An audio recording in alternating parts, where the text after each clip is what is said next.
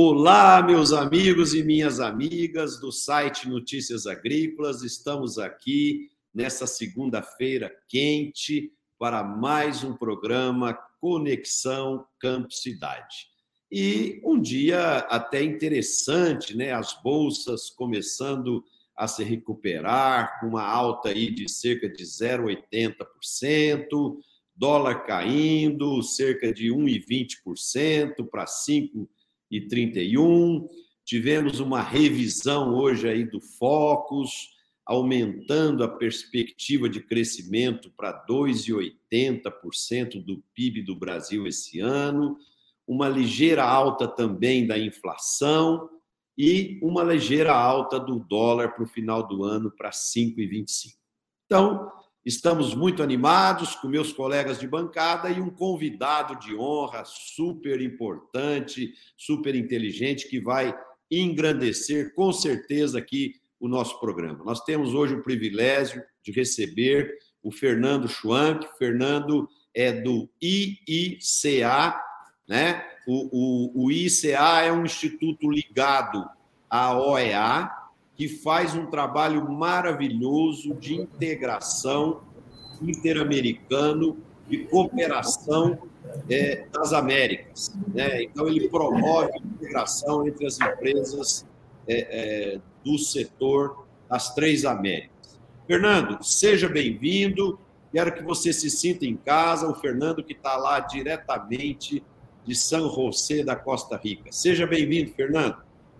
Muito obrigado, Marcelo, pelo convite. Com certeza eu estou em casa porque eu estou entre amigos, né? Começar pelo meu amigo Antônio da Luz, lá do Quaraí, né? Nós já somos amigos há mais de 20 anos, nos conhecemos tão bem em vários projetos. O Antônio, que é um grande economista e um grande profissional que o Rio Grande do Sul deu para o Brasil e para o mundo, né? alegria estar com o Antônio, o Tejon também né, que já é conhecido e amigo lá dos tempos da Universidade Sebrae de Negócios, quando estava lá no, no, curso de agronegócios da USEM, né, e estivemos aí algumas vezes juntos. Ministro Roberto Rodrigues, que nos acompanhou como secretário no Ministério da Agricultura, ali trabalhando no cooperativismo. Nós que tivemos uma ação muito importante e forte junto com a OCB, onde o ministro Roberto Rodrigues é a, sua, grande liderança cooperativismo nas Américas e ouço muito, ministro, não só do Brasil, né, mas em todas as Américas, referências uh, ao seu trabalho. E a você, Marcelo, que estou conhecendo hoje, mas é uma alegria e um prazer estar aqui junto com vocês. Perfeito. Fernando, eu vou te fazer uma primeira pergunta e depois os meus colegas, na sequência, farão suas respectivas perguntas. É, a COP27, ela terminou ontem, né? E, e ela teve algumas discussões polêmicas, algum, alguns avanços interessantes.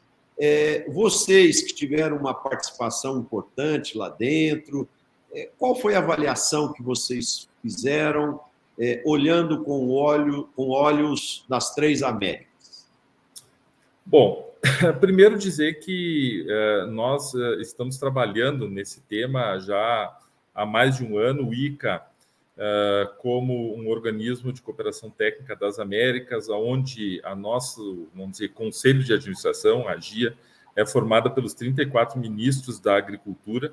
Uh, o ICA, que tem, fez esse ano 80 anos, nós somos mais antigos que a FAO, uh, fomos criados em 1942 por uma ação do Henry Wallace. O Henry Wallace, só para quem não tem referência a esse nome, é o grande papa do milho híbrido, né? Depois foi dono da Pioneer Sementes, né? e ele, um grupo de americanos, eh, achava que eh, se precisava de um instituto de cooperação técnica na América Central, e depois isso foi expandido para todas as Américas, para intercambiar, levar tecnologia, desenvolver os países, né? e, e a, daí vem a atuação do ICA.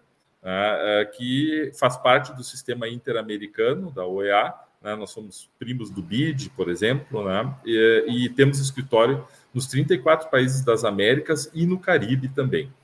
Uh, e o ICA tem tido uma atuação muito interessante, eu diria já, uh, essa é a minha percepção de quando estava no Ministério da Agricultura, quando fez um trabalho de busca de consenso, primeiro, uh, para levar a cúpula dos sistemas alimentares que aconteceu em Nova York, promovido pela ONU. Por quê?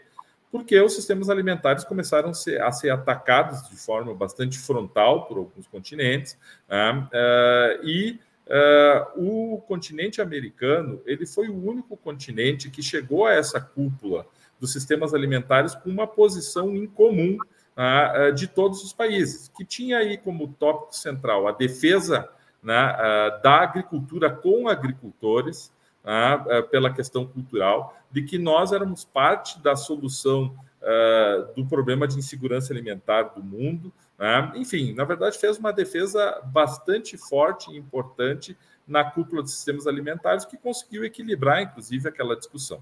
Quem foi a porta-voz dessas mensagens para a cúpula dos sistemas alimentares, que aconteceu em 2021, foi a ministra Tereza Cristina.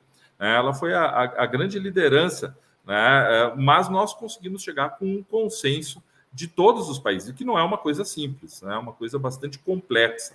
Né? Nós temos inúmeras agriculturas no continente americano. Baseado nessa, ah, nesse exemplo de sucesso, começou a se ah, gestar a questão de que a agricultura deveria também ter uma posição em comum frente ao tema do câmbio climático. E aí, os ministros da agricultura, liderados por ICA, que nós conseguimos fazer esse amálgamo, porque nós temos escritório em todos os países, começou então a instigar os ministérios a nós encontrarmos um denominador comum em relação ao tema ambiental. Por quê, Marcelo? Ah, porque ah, normalmente o tema ambiental ele é liderado nos países ou pelo Ministério do Meio Ambiente né, ou pelos ministérios, inclusive, de economia. E os ministérios da agricultura, eles muitas vezes estão fora dessa discussão. E dentro das discussões, por exemplo, da definição das NDCs dos países, dos, dos, dos eh, compromissos dos países, tem temas uh, diretamente ligados à agricultura, onde os ministérios da agricultura não participam. Né? Então, normalmente são definidos critérios e depois bota a goela abaixo. A partir dessa questão, né, o ICA buscou fazer um trabalho, nós tivemos em, nós novembro, em agosto, uma reunião de ministros da agricultura aqui em São José, aonde os ministros, e isso já vinha sendo costurado, conseguiram né, definir oito uh, mensagens uh, consensadas para levar a COP27 e apresentar a agricultura né, como parte da solução do problema do câmbio climático, e não como o problema do câmbio climático. Né. Nós somos a, a, grande parte da solução da captura de carbono, pelas florestas, pelos solos, enfim, por várias tecnologias que, estão, que já estão desenvolvidas. E isso fez com que, então, nós liderássemos uh, os, os, os uh, países americanos num pavilhão que nós intitulamos de Pavilhão da Agricultura das Américas, né, e que foi então instalado no coração da COP27 e que posicionou a agricultura uh, perante o mundo, dizendo: olha, nós somos uh, o grande setor que pode contribuir né, com a mitigação uh, da questão climática no mundo. E isso foi muito interessante, porque a partir daí se inaugura então uma história da onde os ministérios da agricultura iniciarão né, e trabalharão, já estão trabalhando cada vez mais fortes dentro dos seus países primeiro, né, junto aos seus pares, né, para participar dessa discussão uh, ambiental, mas também né, em nível internacional, como aconteceu agora na COP27. E a, a o, vamos dizer assim, a conclusão né, nossa uh, foi extremamente positiva. Nós levamos lá como líder uh, da delegação do ICA o professor Ratan Lau, que é Prêmio Mundial da Agricultura uh, de 2021, participou da equipe do Algor do Prêmio Mundial da Paz, é um dos grandes especialistas em solo do mundo, né, uh, justamente para levar essa mensagem à comunidade internacional de que a agricultura é parte da solução do problema. Foi muito positivo, na nossa opinião. Legal. Roberto, a bola está com você. Microfone fechado. Fernando, eu conversei com algumas pessoas que estiveram na COP hoje e, de certa maneira, houve uma certa, enfim, uma sensação de que a COP foi tímida. Os resultados foram tímidos. Você colocou muito bem, houve uma, uma preparação importante. Da América, os ministros fizeram um trabalho bem feito. O ICA teve um trabalho espetacular de organização e propósito de projeto. Mas o resultado final, do ponto de vista de como é que vai ser o financiamento, como é que vai ser a adaptação dos países pobres, como é que vai ser a questão do crédito carbono, que era uma grande demanda para essa COP, era definir o mercado de crédito carbono, quem quer tomar conta desse negócio, quem quer, como é que ia funcionar, como é que serão os critérios e tal. E, e acabou não havendo uma, digamos, uma, uma solução uh, clara. Né? Ficou tudo jogado para frente, para a COP28 e tal, coisa que vai ser na NASA. Então, eu queria te ouvir um pouco sobre isso. Né? O mercado de carbono, que é uma grande, uma grande questão, ficou fora do processo, ficou fora da solução. Como é que você vê isso, Fernando? Ô, Fernando, primeiro, deixa eu falar uma coisa para você. Em primeiro lugar, é um prazer te encontrar aqui, Fernando. Você é uma pessoa muito próxima de todos nós. Trabalhamos junto com o Cooperativo há muito tempo, de modo que é um, é um prazer te ver aí. Oh, o prazer é meu, doutor Roberto. Bom, a minha impressão, doutor Roberto, é que quando se coloca 200 países juntos para encontrar um consenso, né, é, é, algo praticamente impossível. Né? Vamos lá, né? É, é, os interesses são tão difusos, tão diversos, né, que você tem uma dificuldade. Inclusive, na, na no consenso, que os ministros é, da agricultura aqui dos nossos continentes é, chegaram, por exemplo, um, vou falar de um, é que o acesso aos fundos que existem hoje, climático, não estou falando do novo que estava sendo discutido, mas nós temos hoje um fundo verde, nós temos um fundo de adaptação, né? mas mesmo esses fundos que estão existem têm uma dificuldade enorme dos países acessarem. É uma dificuldade técnica, uma dificuldade. Parece que os fundos foram feitos, né, vamos dizer assim, para dar uma explicação, mas depois, na hora de acessar, você tem uma dificuldade enorme deles. Nós mesmo, o ICA, nós somos credenciados né, no Fundo Verde do Clima para projetos até 50 milhões de dólares. Escrevemos um projeto aí com o Ministério da Agricultura no tema do cacau, né? Uh, estamos escrevendo um outro projeto no termo da pecuária sustentável, um projeto grande com o Brasil. Uh, uh, e se tem uma dificuldade burocrática, às vezes inicia-se um trabalho e vai se conseguir ter um resultado três, quatro anos depois.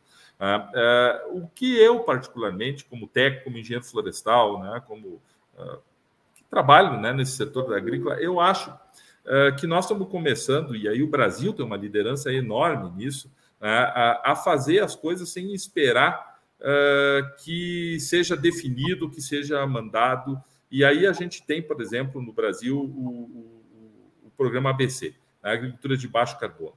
Nós somos um exemplo, doutor Roberto, é impressionante. Né? A gente acha que isso é uma trivialidade. Vou, vou exagerar um pouco aqui, né? É, porque ah, a gente tem um ABC e tal. Quando a gente sai do Brasil, como eu estou fora do país hoje, e começo a, a, olhar os outros países das Américas, nenhum tem um programa estruturado de agricultura de baixo carbono, como o Brasil tem.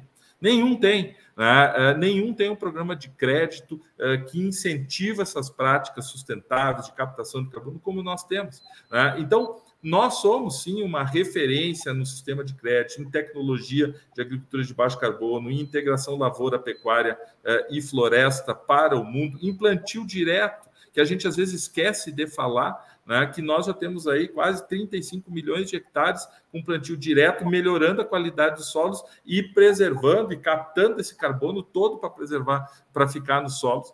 Então, eu particularmente acho que nós eh, temos que fazer o nosso dever de casa, uh, trabalhar com essa agricultura neutra que ela vai chegar, vai ser exigida, né? uh, porque cada vez, eu, na minha opinião, fica mais difícil encontrar os consensos em temas climáticos, até porque alguns países que deveriam participar não participam, não sentam na mesa, têm dificuldades. Eu estava escutando a, a, a, ministra da Alemanha uh, reclamando da China, por exemplo, e dos próprios Estados Unidos, né, com relação a sentar na mesa e discutir esses fundos para países mais pobres. Mas eu acho que esse é um caminho sem volta, nós vamos ter que fazer essa transição né, para uma agricultura de baixo carbono e o Brasil já está bem à frente eh, dos outros países. Ô, Fernando, os meus colegas Tejon e Antônio já estão doidos aí para falar, mas eu queria só fazer um, uma colocação rapidamente aqui. É, os países ricos, industrializados, são resistentes a pôr a mão no bolso.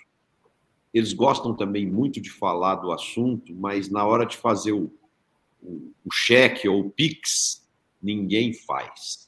E outra, e outra coisa que você falou muito legal aí, é, nós temos tanta coisa diferenciada, você que está vivendo fora do Brasil hoje, você sabe que nós estamos fazendo, mas o mercado é, na Europa, o mercado em parte da Ásia, vê a gente como um país que não respeita as questões ambientais. Né? Então, nós precisamos melhorar o nosso processo de comunicação. E como o doutor nosso de marketing e comunicação é você, Tejon, manda bala aí sua, sua questão aí para o Fernando, por favor. Marcelo, e olha, a Letícia, que me deixou incumbido aqui de perguntar, ela fez uma pergunta muito parecida com o Roberto, e também ela está perguntando aqui quem serão os grandes financiadores, eh, os países poluidores. Ela fez a mesma pergunta para depois você dizer se alguém lá, se tem, tá, tem andamento esse, esse aspecto aí. Mas com relação à comunicação, olha, Fernando, eu vi uma coisa genial que vocês fizeram lá. Uma coisa genial. E quando a gente fala de imagem, comunicação com o mundo, não adianta a gente falar da gente. O nível de eficácia, em qualquer comunicação que eu seja o emissor de mim mesmo, ok, meus amigos vão mas não tem eficácia perante o grande universo uh, dos indiferentes, o grande universo dos leigos, etc. E vocês fizeram uma coisa lá genial. Vocês levaram o Prêmio Nobel da Paz de 2027.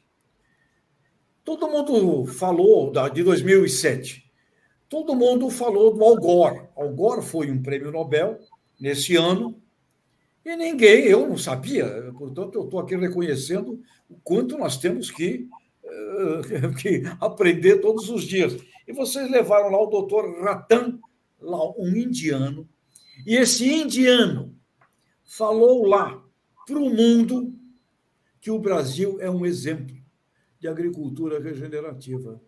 Eu quero parabenizar e dizer a você, eu se fosse começar hoje uma campanha publicitária do Brasil para o mundo, Dr. Ratan seria o decodificador número um para dizer tudo isso que o Roberto coloca, que o Marcelo coloca, que você está colocando, a Letícia, o Antônio, que a gente fica falando aqui uma pessoa do Brasil, a credibilidade vai ser limitada. Na hora que você tem um prêmio Nobel da Paz, dizendo o que disse lá na COP27 para o mundo, Brasil, exemplo de agricultura regenerativa, agricultura é uma coisa genial, e nós fazemos isso que você estava dizendo agora, parabéns. E a pergunta que vai é: como vamos usar muito mais o doutor Ratan, por favor. É. Bom, como os países quiserem, porque o Dr. Ratan Lau ele é um embaixador da boa vontade do ICA dentro de uma figura que nós temos de pessoas que fazem a diferença no tema agrícola uh, mundial, mas principalmente das Américas. Uh, o professor Ratan Lau, uh, como eu dizia antes, ele é uma sumidade no tema solos no mundo, professor titular de cátedra da Universidade de Ohio, nos Estados Unidos. Eh, participou da equipe do Algor do Prêmio Nobel uh, da Paz, né, e também uh, foi o ano passado considerado o Prêmio Mundial da Agricultura e Alimentação. Então, ele foi trazido ao ICA justamente por isso, e ele tem trabalhado conosco em várias ações importantes para sensibilizar os nossos países da importância dos solos. e ele foi levado justamente para liderar a nossa delegação uh, na COP27 para que tivesse esse impacto, tá, João? E eu fico muito feliz de ouvir de ti, uh, que, na minha opinião, é uma das maiores, se não a maior, uh, liderança do tema de comunicação do agro do nosso país e das Américas. Ouvir isso. Por quê? Eh, eu concordo plenamente contigo quando um indiano, professor da Universidade de Ohio, é, com tanto gabarito fala bem do nosso país, é muito diferente uh, de nós brasileiros falarmos do nosso, uh, do nosso setor, da nossa agricultura. Eu recordo bem né, que, pelos problemas de comunicação que tivemos nos últimos anos, enormes, uh, nós tivemos que. Eu fui com a ministra Tereza Cristina duas vezes para a Alemanha, uma em 2019, uma em 2020. E em 2020 nós lançamos na Semana Verde de Berlim uh, um documento que se intitulava As Diretrizes da Sustentabilidade da Agropecuária Brasileira. Isso é um documento muito interessante, eu posso depois passar a vocês, uh, e ele foi uh, difundido para os 82 ministros da Agricultura que participaram naquele ano da Semana Verde, liderados pela nossa ministra, uh, e que, dentro desse documento, o setor agrícola brasileiro uh, se comprometia né, com os pilares da sustentabilidade dizendo que não existe agricultura sem que ela seja sustentável, né? que nós éramos frontalmente contra o desmatamento ilegal, que nós éramos totalmente a favor né, da sustentabilidade ambiental, da sustentabilidade social, né, da sustentabilidade econômica desse setor. E é um documento muito interessante que teve um impacto muito grande né, é, perante mais de 80 ministros da agricultura. Mas era nós falando. Né? Éramos nós falando, era nós lançando um documento. Quando nós temos um professor de uma universidade especialista em solos que diz que o Brasil é uma referência pelo nosso tema do plantio direto, pela evolução que nós temos tido na agricultura regenerativa, pelo nosso Programa Nacional de Bioinsumos lançado uh, pelo Ministério da Agricultura, né, onde hoje nós temos uh, uh, mais produtos com base biológica sendo registrados no Ministério do que produtos de base química, né, as biofábricas sendo instaladas. Quer dizer, nós temos um, um, um caminho é, que o Brasil está seguindo muito, muito interessante nesse tema da sustentabilidade. Mas a gente precisa, sim, né, que mais uh, personalidades de fora nos defendam e que nós façamos o nosso tema de casa. Né, o nosso, porque nós temos, o nosso problema é, hoje ele é uh, pontual na região norte do Brasil, que nós temos que resolver como brasileiros também. Muito legal. O Egon, o Egon mandou um alô aí. O Egon e eu queria parabenizar o Calfá. O Calfá falou bem de todo mundo nos grupos aí do Água. Obrigado, Calfá. Valeu. O Egor é meu colega de turma, viu? Exalquiano 65. Legal, velho. Antônio. a bola é, tá... Em primeiro lugar, uma boa tarde, Marcelo, meu querido amigo, ministro Roberto, mestre Tejon. Eu quero fazer aqui uma referência muito especial ao nosso convidado, nosso convidado Fernando Schwank, que de fato nós nos conhecemos há mais de 20 anos, e ele tem várias qualidades que nós apreciamos. Uma delas, Marcelo, ele trata desse assunto da gestão de propriedade há muito tempo. Quando só se discutia se ia botar mais desse fertilizante, mais daquela semente, ele já estava provocando. E a conta fecha, vamos, vamos organizar esses negócios.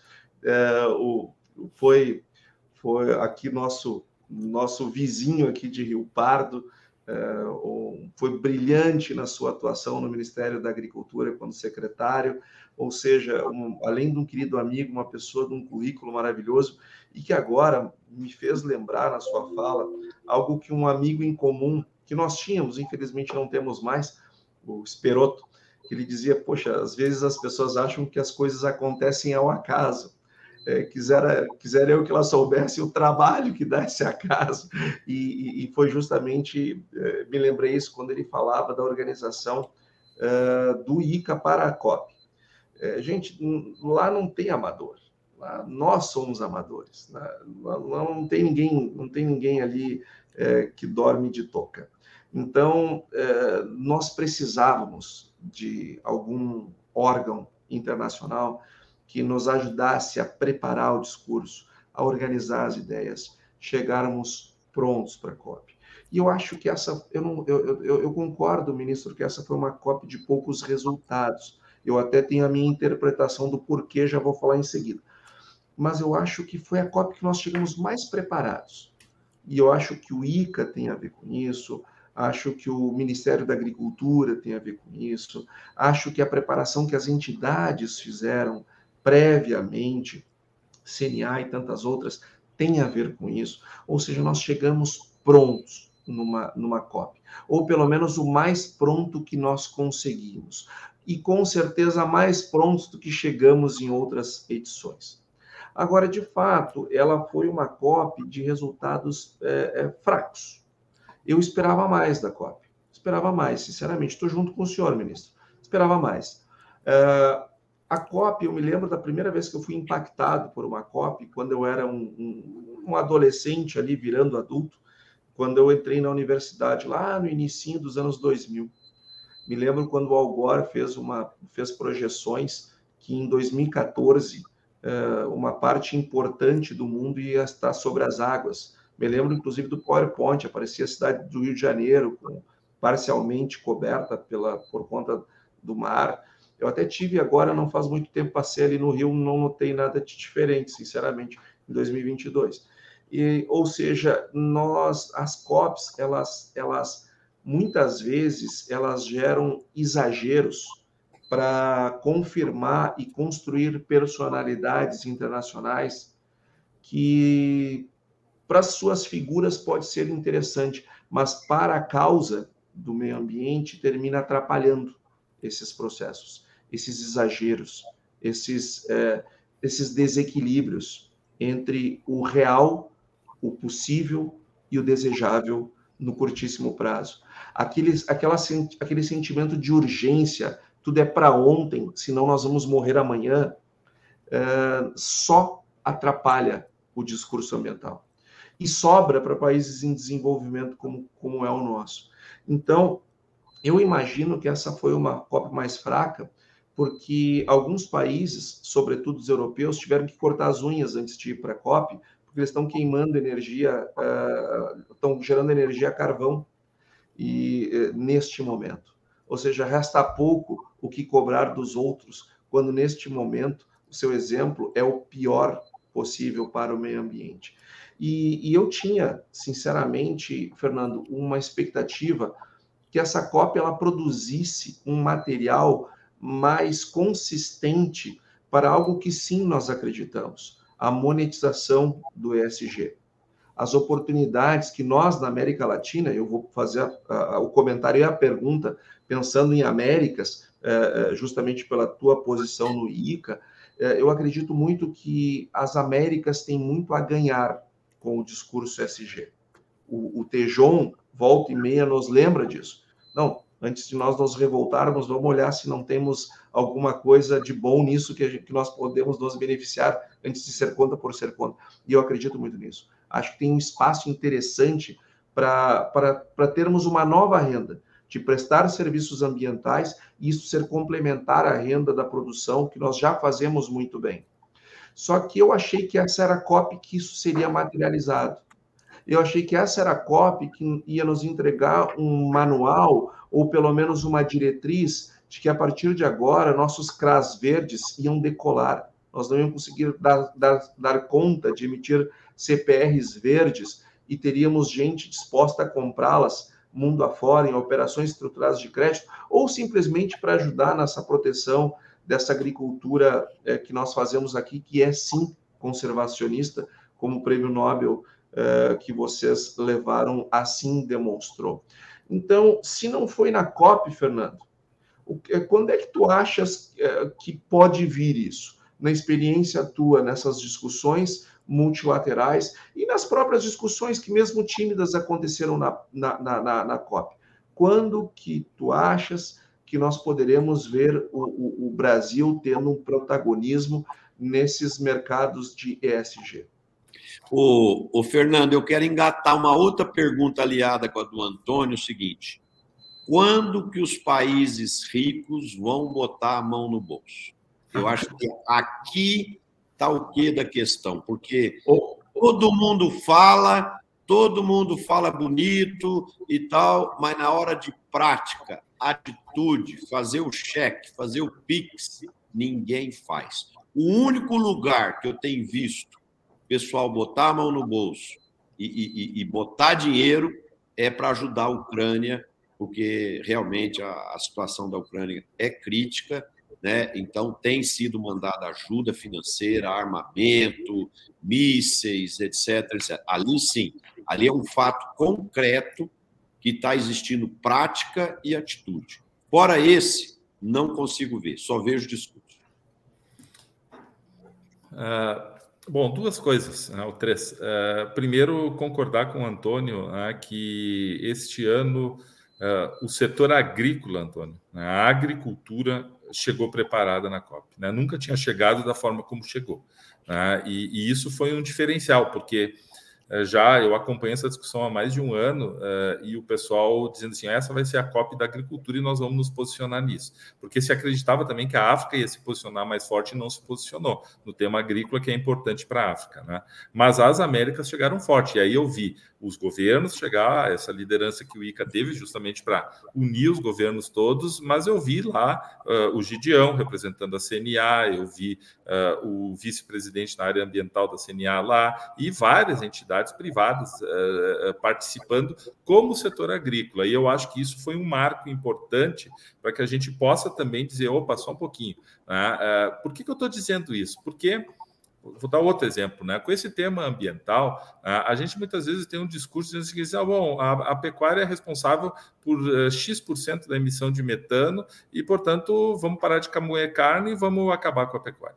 Né? E aí começa a se criar né, discursos né, uh, contrários, vamos dizer, a um setor uh, econômico, social extremamente importante para os nossos países. Tanto que Uh, nós vamos agora, passada a COP, foi anunciado isso na COP, lançar um que estamos chamando uma plataforma de ganaderia sustentável, né, de pecuária sustentável, e vamos começar pelos países do CAS, o Conselho Agropecuário do Sul, Uruguai, Argentina, Paraguai, Brasil, né, Chile e Bolívia, uh, para justamente encontrar métricas homogêneas entre esses países para poder sentar na mesa e discutir, né, e não simplesmente aceitar um discurso dizer assim, ah, vamos acabar com isso. Não, não, não, só um pouquinho. Isso a gente representa quase 40% da exportação uh, da proteína animal uh, do mundo, esse setor, né? e não podemos aceitar que isso seja imposto de cima para baixo, assim, ah, agora nós vamos resolver o ambiental acabando com a pecuária. Né? Então a agricultura chegou forte né? e chegou dizendo o seguinte: olha, nós somos, quero re repetir, parte da solução do problema, nós não somos a parte do problema. Com relação à questão uh, de botar a mão no bolso, isso a gente já vem acompanhando de muitos anos. Uh, sei se eu deveria falar, mas aqui, aqui no ICA mesmo, a gente tem inúmeros projetos encaminhados para a União Europeia que acabam ficando no limbo, não são uh, aprovados e não são uh, financiados, mas por outro lado, se exige compromissos dos países para poder, né, como foi aprovado agora, né, uma legislação, se exige dos, dos países compromissos muitas absurdos, mas não existe a contrapartida. O que, que eu acho? Eu acho o seguinte, ó, que quando o consumidor uh, resolver né, pagar isso, isso vai ser remunerado ao produtor. Mas eu não acredito que isso vá acontecer. Uh, então, uh, esses mercados alternativos eh, de crédito de carbono, na minha opinião, vão sendo surgidos de maneira esporádica, como, por exemplo, o Eduardo Brito tem feito um, um, um belo trabalho aí na empresa que chama MyCarbo, né, que é ligado à Minerva, que fez agora uma comercialização de créditos de carbono para o mundo árabe.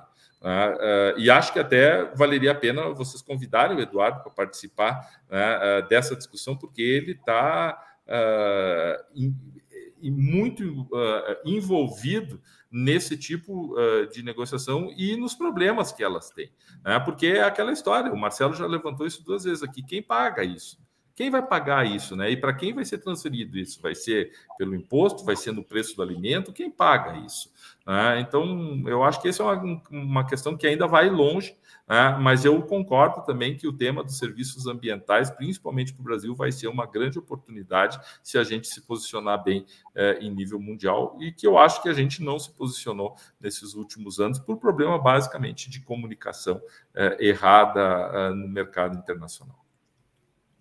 Fernando, deixa eu emendar também na pergunta do, do Antônio e do Marcelo.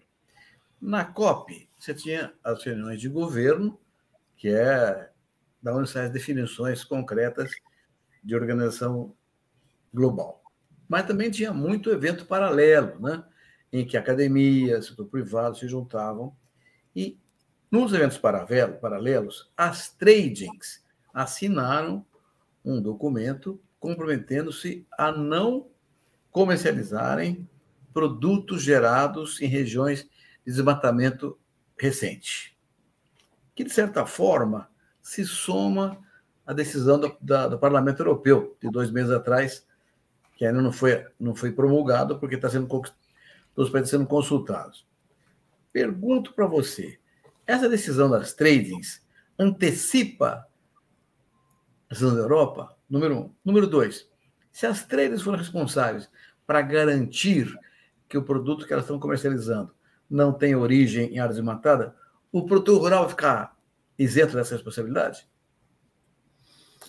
Bom, eu acho que sim, antecipa o. Bom, aí o André pode falar bem disso, né? O André Nassar, né? A Biov já tem isso, né? É, eu, eu mesmo participei com o André em alguns eventos internacionais, é, justamente onde ele apresentou todo o sistema de rastreabilidade é, da soja que é comercializada pela Biov, onde estão essas grandes trades. Eu acho que sim, antecipa, e eu acho que ele é um indicador importante justamente daquilo que nós mesmos defendemos. Aqui acho que todo mundo defende, que é a questão do desmatamento ilegal, né, que é o grande desmatamento ainda do nosso país, não é o legal. Né? é o ilegal, onde a gente não tem controle. E por isso, né, eu acho que aí tem que também se dar um crédito espetacular né, ao Geraldo do INCRA e à ministra Tereza Cristina eh, por terem liderado uma política eh, de regularização fundiária que aconteceu nesses últimos três anos. Nós não podemos esquecer que se titularam mais de 420 mil propriedades rurais que não tinham título.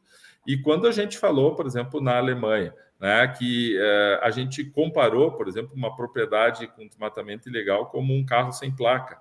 Né? Então, o carro comete uma infração gravíssima e você não sabe quem é o dono, você não sabe a, a, origem disso, você não tem como multar aquela pessoa que efetivamente é a responsável por isso e que com a regularização fundiária isso teria nome, endereço e CEP.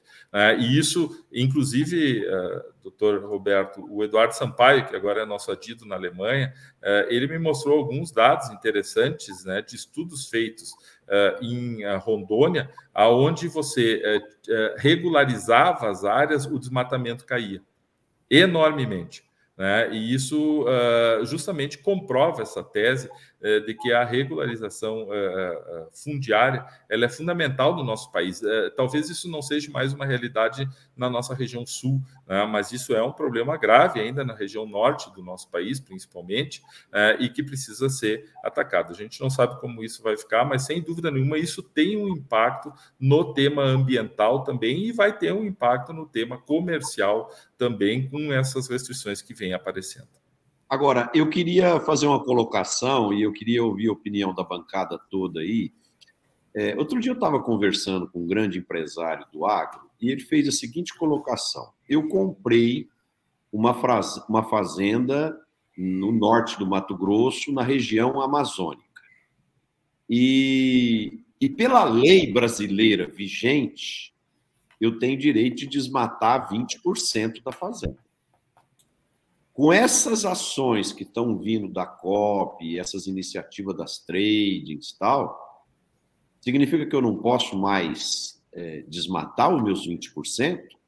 Então, nós temos que mudar a lei do Brasil? E, e, e como fica isso? Né? Como é que eu, vocês eu, eu, posso, eu posso começar. Uh, em 2020, eu participei de uma negociação de projetos de cooperação técnica com a Alemanha, que foram, inclusive, a nossa delegação era liderada pelo embaixador Rui Pereira, da, da PEX, da, da ABC. É, e os alemães, naquela negociação, foi muito interessante, forçaram, que ou queriam forçar, o Brasil a, a que, para esses projetos de cooperação, tivesse um, um, um item, né, um item, desmatamento zero. Desmatamento zero. E, e eles forçaram muito isso. E eu me lembro que nós, a delegação brasileira, e depois o embaixador defendeu disse não, nós não podemos aceitar isso, nós aceitamos uh, desmatamento ilegal zero, desmatamento zero não. Por quê? Porque nós temos uma legislação federal aprovada pelo Congresso Federal, vigente no nosso país, né, que permite que os biomas tenham uma parte desmatados para uh, se fazer uh, agricultura, pecuária, enfim. Né? E não se aceitou esse, esse item. Então, na minha humilde opinião, nós temos uma legislação aprovada pelo Congresso Federal que respalda uh, ainda uh, os 20% na Amazônia, os 30% no Cerrado e 80% na região sul, né, Antônio? Sim, 80% de, de, de agricultura. Pode, pode desmatar. É, é, é, é, o que nós pensamos e o que nós defendemos também enquanto no governo. Eu acho, Marcelo, que o Brasil não é mais colônia há bastante tempo. Nós temos um presidente da República, nós temos um parlamento, nós temos um judiciário, e nós somos capazes de nos autogerir, com os nossos erros, com os nossos acertos, mas nós temos capacidade de nos autogerir. Nós não precisamos de alguém que nos colonize, de alguém que nos, diga, nos dite o que temos ou o que não temos que fazer, alguém que fique ditando e a gente fique apontando quais são os nossos comportamentos. Acho que nós somos capazes. E vou dizer mais: eu acho que o Brasil tem demonstrado para o mundo ter credibilidade sobre aquilo que se, compro, se, compro, se compromete a fazer. Nós temos títulos públicos que são honrados, nós temos compromissos internacionais que nós assinamos, cumprimos. Nós somos um país sério. Podemos ter nossos problemas, nossas vicissitudes, e temos, não há dúvida, temos muito que melhorar. Mas nós somos um país sério e nós temos que respeitar as nossas leis. Isto vale para os dois lados. Isto vale para os dois lados. Temos que respeitar as nossas leis. Se as tradings não quiserem comprar o nosso produto para levar é, daquilo que a nossa lei permite, eu acho que vão abrir espaço para o surgimento de outras tradings. Não vejo problema nenhum nisso. Agora, algo que eu venho é, é, insistindo, e já conversamos inclusive aqui nesse programa, até acho que isso pode ser no futuro uma grande coisa para a própria GV, ministro Roberto, quando conversamos, conversamos aqui sobre bioeconomia, é que, na verdade, 65% do PIB do mundo não é agricultura, é serviços. Nós olhamos muito para as nossas exportações, nós olhamos muito para a nossa balança comercial. O Brasil bate no peito. Não, minha balança comercial é superavitária graças ao agro. Como é que é a balança de serviços do Brasil? A nossa balança de serviços é deficitária desde que o mundo é mundo. Nós não somos um país que se preocupa com prestar serviços para os outros. Nós importamos serviços. E, e para mim está muito clara a estratégia da Europa em forçar a barra nesses pontos é para vender serviço, é para vender certificação, é para poder dizer para os outros que aquele produto que está saindo do, da, da determinada fazenda é de fato aquilo que ele diz ser. E nós, brasileiros, não estamos nos, nos, nos atentando para o fato de que sim, podemos gostar ou não gostar, mas existem um mar de clientes lá fora dispostos a comprar se houver o carimbo de alguém atestando que não o próprio, atestando que aquele produto é, segue determinadas regras e cumpre as leis. Por que, que nós não criamos certificadoras? Por que, que nós mesmos não podemos ter empresas, entidades capazes de fazer uma certificação com seriedade, com, com credibilidade? Eu não posso acreditar que uma Fundação Getúlio Vargas não tenha notório saber, por exemplo, para ser uma grande certificadora do Brasil, uma Exalc, CPEA e tantas e, e outros outras academias uh, que podem gerar este produto de certificação.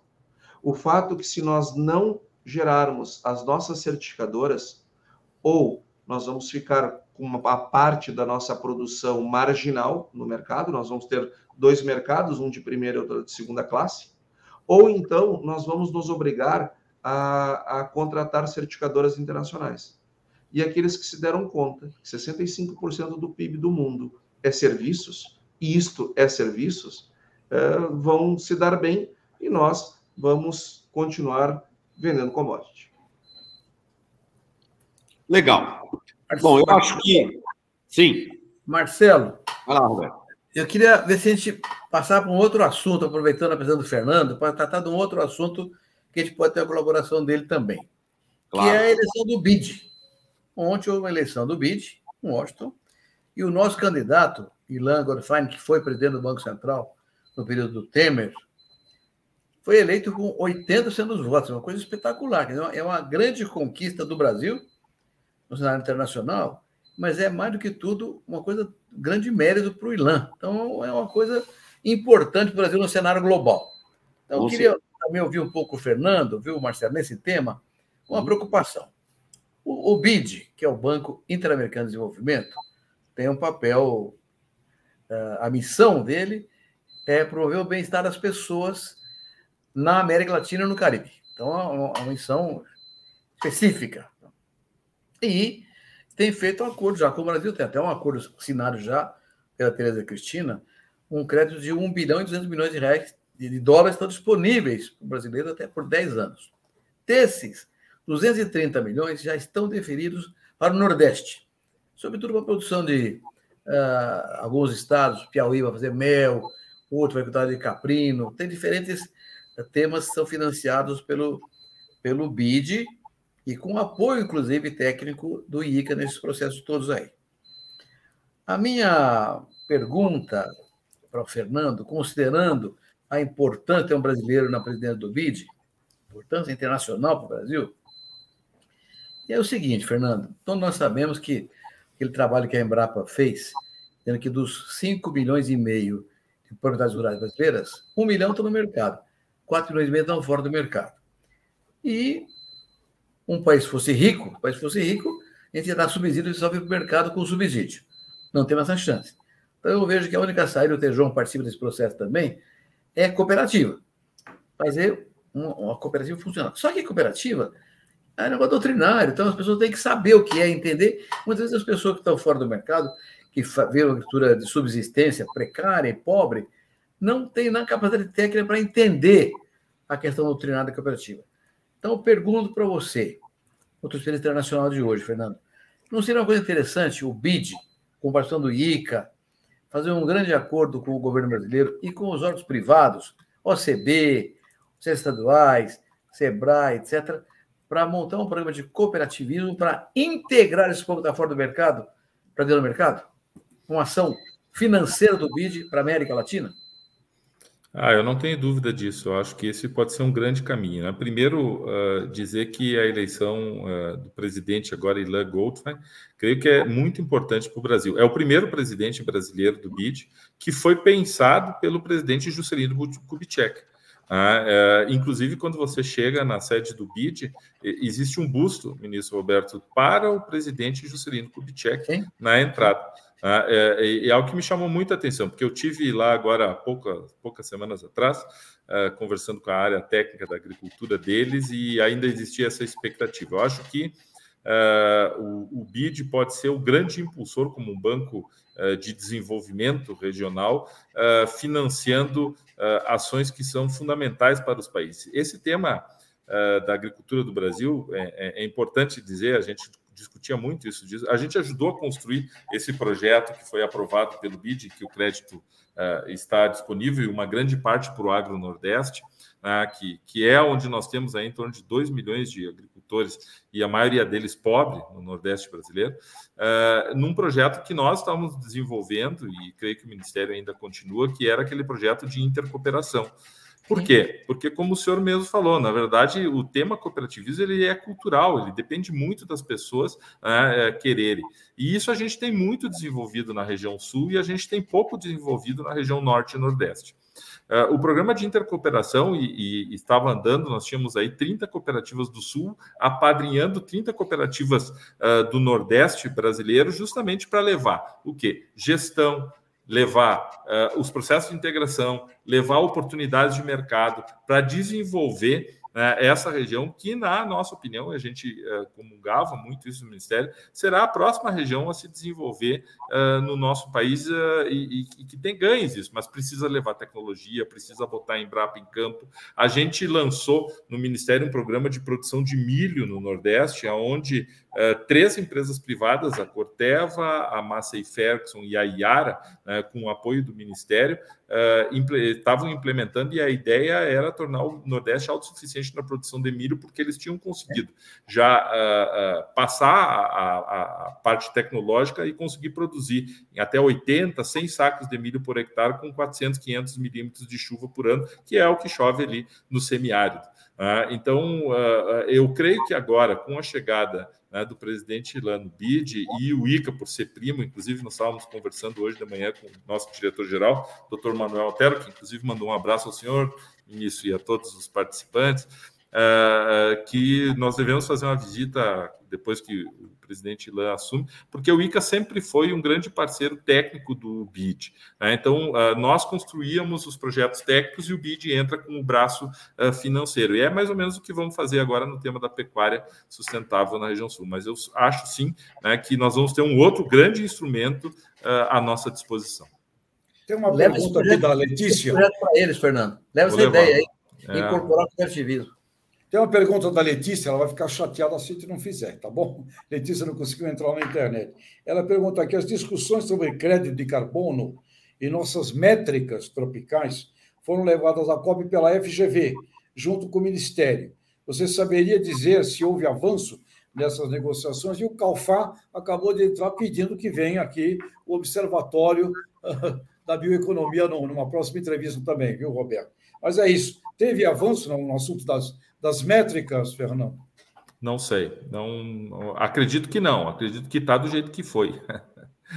ô, ô, Fernando, então deixa eu fazer uma, uma pergunta aqui para você.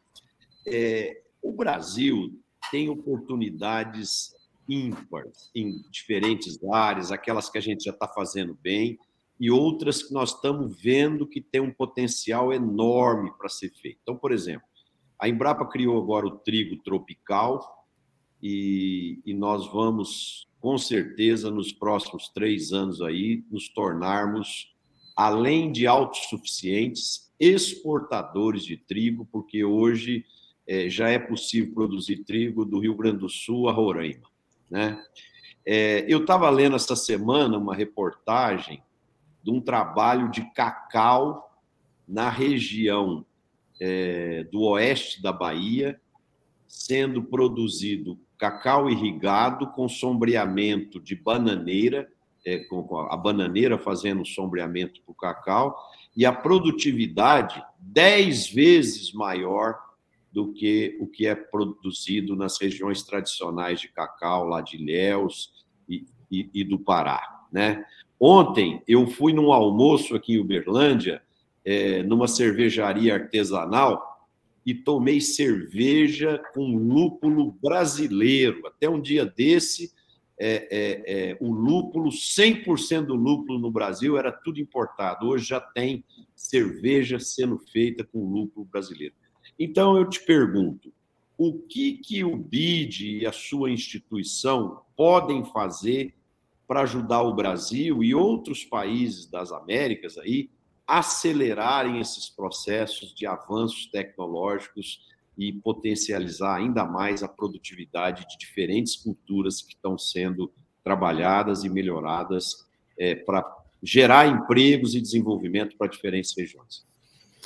Bom, uh, a gente tem feito, né? na verdade, nós temos hoje uma carteira de quase 200 projetos nesses 34 países, uh, que estimam mais ou menos 550 milhões de dólares de aplicação efetiva em cooperação técnica. Né? E isso demanda muito dos países, viu, Marcelo? A gente não faz o que a gente quer, mas a gente faz o que os países nos demandam, porque os países são os donos do ICA. Né? E isso é muito interessante, porque esse tipo de exemplo uh, que tu trouxe, por exemplo, o ICA foi uh, um dos uh, mentores da Embrapa. Né? inclusive, o primeiro presidente da Embrapa era o representante do ICA no Brasil.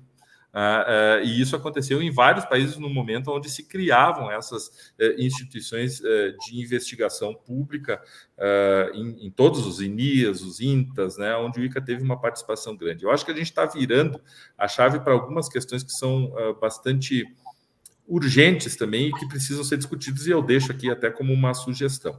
Ah, ah, eu, eu, tenho dito assim que se eu voltasse um dia ao Ministério, ah, na Secretaria da Agricultura Familiar, onde eu estive, cooperativismo, eu trabalharia basicamente em transferência tecnológica. Por quê? É, porque nós já temos tanta coisa desenvolvida dentro das nossas instituições de pesquisa, e aí vou citar a Embrapa, né? é, e nós temos uma dificuldade hoje de fazer a transferência, porque ela também custa dinheiro, porque nós temos um problema na assistência técnica é, do, do, nosso país. Quando a gente pega último, os últimos 30 anos de censo, a gente não sai de 20% de agricultores dizendo que uh, tem algum tipo de assistência técnica. 20%. E isso fazem 30 anos, né, que o número é o mesmo, 20, 21, né, fica aí. Quando a gente vai para dentro do setor cooperativo, esse número vai para 78% dos agricultores que têm algum tipo de assistência técnica. Então, nós temos que encontrar modelos né, de desenvolvimento e assistência técnica, e eu acho que aqui nós estamos vivendo um mundo muito interessante no tema da agricultura digital, né, de levar, utilizar ferramentas digitais para a gente ampliar a base de agricultores atendidos com algum tipo de assistência técnica, de tecnologias, para a gente também não excluir, porque a gente começa a é, fomentar a ponta da pirâmide e é, excluir, vamos dizer, a base, que é um problema. O doutor Roberto trouxe isso, esses 4 milhões de propriedades rurais. Mas eu acho, sim, que o Brasil, por exemplo, vai fazer isso. O lúpulo, nós fizemos um trabalho até pelo ICA, né? quando eu estava na secretaria, a gente já tem produção de lúpulo no, perto de Brasília, que deve ser da onde, é onde está mais profissionalizado. Nós temos eh, na Serra Catarinense, nós já temos no Rio Grande do Sul, e começa o agricultor a olhar, opa, aqui tem uma oportunidade, assim como olha a oportunidade do trigo, e assim como olha a oportunidade do cacau, que nós nos, éramos um grande exportador, nos tornamos importadores de cacau. Né? E, e, e tanto que esse projeto foi encaminhado ao Fundo Verde pelo ICA é de cacau justamente em áreas sombreadas é, para aumentar é, tecnologicamente produtividade e, e, e, produção. Então, a gente está muito envolvido nisso junto com os ministérios. É, a gente não toma a frente, mas a gente é demandado pelos ministérios para. E, e, a gente tem. E só para encerrar minha parte, por exemplo, nós não temos, a gente faz segurança alimentar, nós praticamente produzimos tudo que nós consumimos no Brasil. E aí, quando a gente vem para os países, por exemplo, da América Central, eles importam 70%, 60%, 80% dos seus alimentos. Né? E, isso é algo que me chama atenção como brasileiro, porque não é a nossa realidade. Ou quando a gente vai para as ilhas do Caribe, né? tudo é importado. Né? E eles têm ali uma população de 3 milhões de pessoas, e quando chega a época de cruzeiros, essa população vai para 30 milhões de pessoas, como uma oportunidade, vamos dizer, de, de produção ou de venda de alimentos, e nós estamos afastados disso. Então, é, existem realidades diferentes, e Marcelo, alguns países, na minha opinião, eu focaria em produzir no mínimo o alimento que o meu, meu, meu minha população consome. Essa guerra, ela foi, e a pandemia foram, botaram na prova esses países, e muitos deles aumentou a insegurança alimentar, por quê? Porque ficou mais caro e o pessoal teve mais, menos acesso aos alimentos, em países que praticamente não produzem nada. Nós, na minha opinião, somos grandes privilegiados do Brasil, porque nós produzimos praticamente o que nós consumimos, importamos muito pouco alimento, né, e não sofremos como países que praticamente não produzem, ou produzem muito pouco do que consumem. Bom, gente, o papo está maravilhoso, Fernando, e é. o seu conteúdo é riquíssimo, mas nós temos um compromisso aqui de cerca de uma hora de programa, né? Então, nós vamos ter que fazer aqui a nossa rodada final aqui para o fechamento do programa é, dessa segunda-feira. Então, Fernando, eu queria começar agradecendo muito aí seu carinho, sua atenção conosco e com o nosso público, e queria que você deixasse a sua mensagem final aí, por favor. Não, eu queria agradecer muito a oportunidade de participar com vocês, de discutir um pouquinho problemas tão bacanas, né? E, e eu queria dizer que eu sou um, eu acho que nós somos, né, o ministro mais do que nós, mas nós somos de uma geração, eu digo isso aqui fora e as pessoas ficam uh, olhando, eu sou de uma geração de técnicos, eu sou engenheiro florestal, uh, que passou de um país importador de alimentos para um país uh, exportador de alimentos. Foi nessa nossa geração né, nesses últimos 30, 40 anos. E eu acho que isso é um orgulho tão grande de nós técnicos que saímos aí das universidades, eu sou da Universidade Federal de Santa Maria, que eu tenho um orgulho enorme, meu e dos meus colegas, de todo mundo que fez isso que aconteceu no Brasil, porque realmente é algo tão expressivo, tão bonito em nível mundial, que ele realmente precisa ser comemorado pela nossa geração. Muito obrigado aí, Marcelo, pela oportunidade. Obrigado, Fernando. Antônio da Luz. Fernando, em primeiro lugar, muito obrigado por ter aceitado o convite de estar conosco. Foi ótimo, como sempre. Foi muito bom te rever, inclusive. É, sei do sucesso do teu trabalho no ICA. Nem esperava nada diferente, porque por onde tu passas, é, é, o teu trabalho sempre é muito, muito vistoso, sempre deixa um legado muito positivo. Nós somos exportadores de alimentos líquidos desde 1997, então um fenômeno ainda recente. E hoje nós já somos o maior exportador líquido de alimentos do mundo. Ou seja, ninguém tem um saldo maior do que o nosso, nem Estados Unidos. Estados Unidos exporta um pouco mais, mas também importa. Então, o saldo nenhum é maior que o nosso. e isto, de fato, é um legado dessa, dessa, dessa geração, onde tantas pessoas fizeram um trabalho muito grande. Eu quero concluir, Marcelo, num ponto que não, não posso não falar.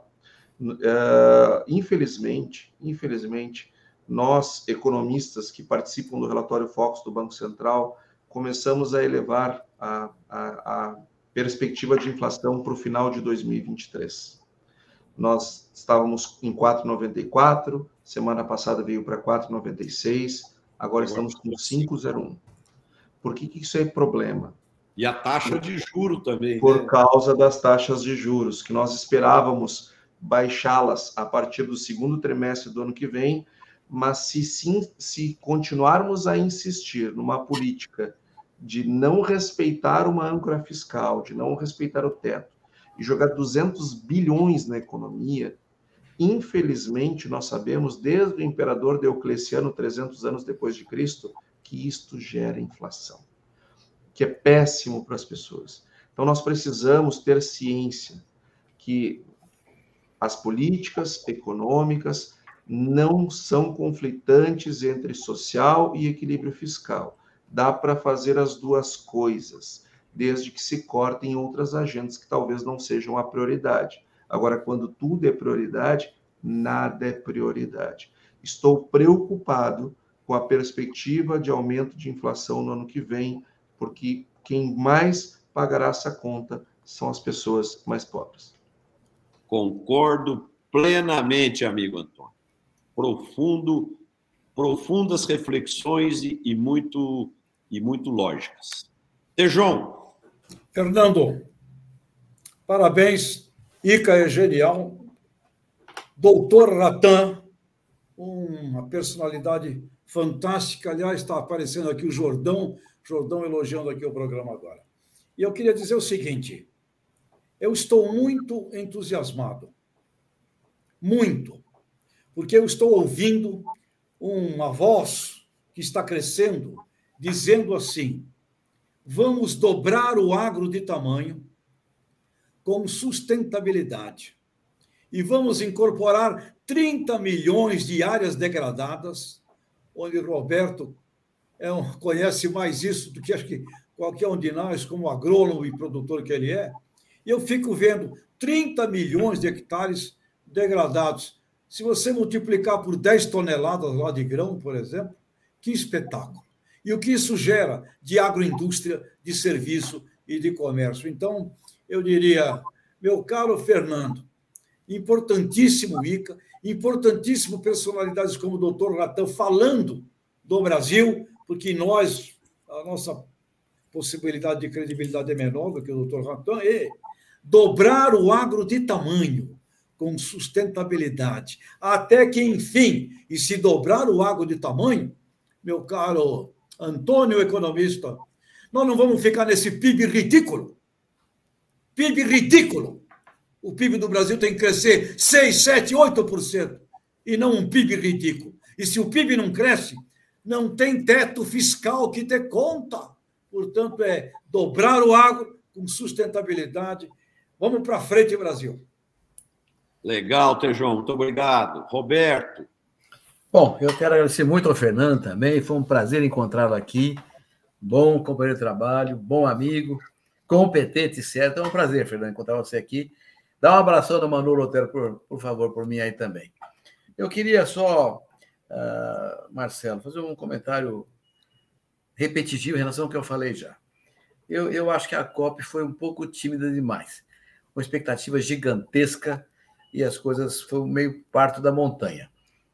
Agora, com uma, com uma característica importante que é aquilo que o Fernando falou. O Brasil é uma das maiores delegações, uma das maiores delegações do brasileiro. E tinha gente do governo, setor privado, academia, tinha ONGs, estava muito boa a presença brasileira na COP. E acho que foi um exemplo que nós demos para o mundo de como o setor rural se articula cada vez melhor entre o público e o privado, vai levar a imagem brasileira para o lugar que ela merece. É isso aí, Marcelo. Muito obrigado. Boa semana a todos. Obrigado, Roberto. Obrigado, amigos, pela presença. Obrigado aos nossos internautas que nos assistiram até agora e aqueles que irão nos assistir nas plataformas nossas. Quem gostou, bota um like, compartilhe com seus amigos para divulgarem o trabalho que a gente desenvolve aqui no programa. Eu quero deixar o meu recado final falando com os nossos agricultores e, e com aqueles que trabalham na cadeia do milho. É, nós precisamos ficar muito atentos nos próximos anos aí, gente, que o milho vai gerar muitas oportunidades de expansão para o agro e de crescimento para a atividade agrícola no país. O milho, devido a várias descobertas tecnológicas, é, tem sido ampliado a utilização do milho, não só para rações, como alimentação humana, como biocombustível, como é, produção de plástico e amido biodegradável, e etc, e etc, etc. Então, escrevam aí: o milho será a bola da vez. O que a soja fez nos últimos 10 anos e vai continuar fazendo, o milho vai fazer nos próximos 5, 10 anos. Eu não tenho dúvida que será uma cultura que vai crescer de forma expressiva. E isso vai gerar oportunidade para todo mundo que estiver envolvido nessa cadeia. Abraço a todos, uma excelente semana e a gente se vê na próxima segunda com mais um programa Conexão Campo Cidade. Abraço.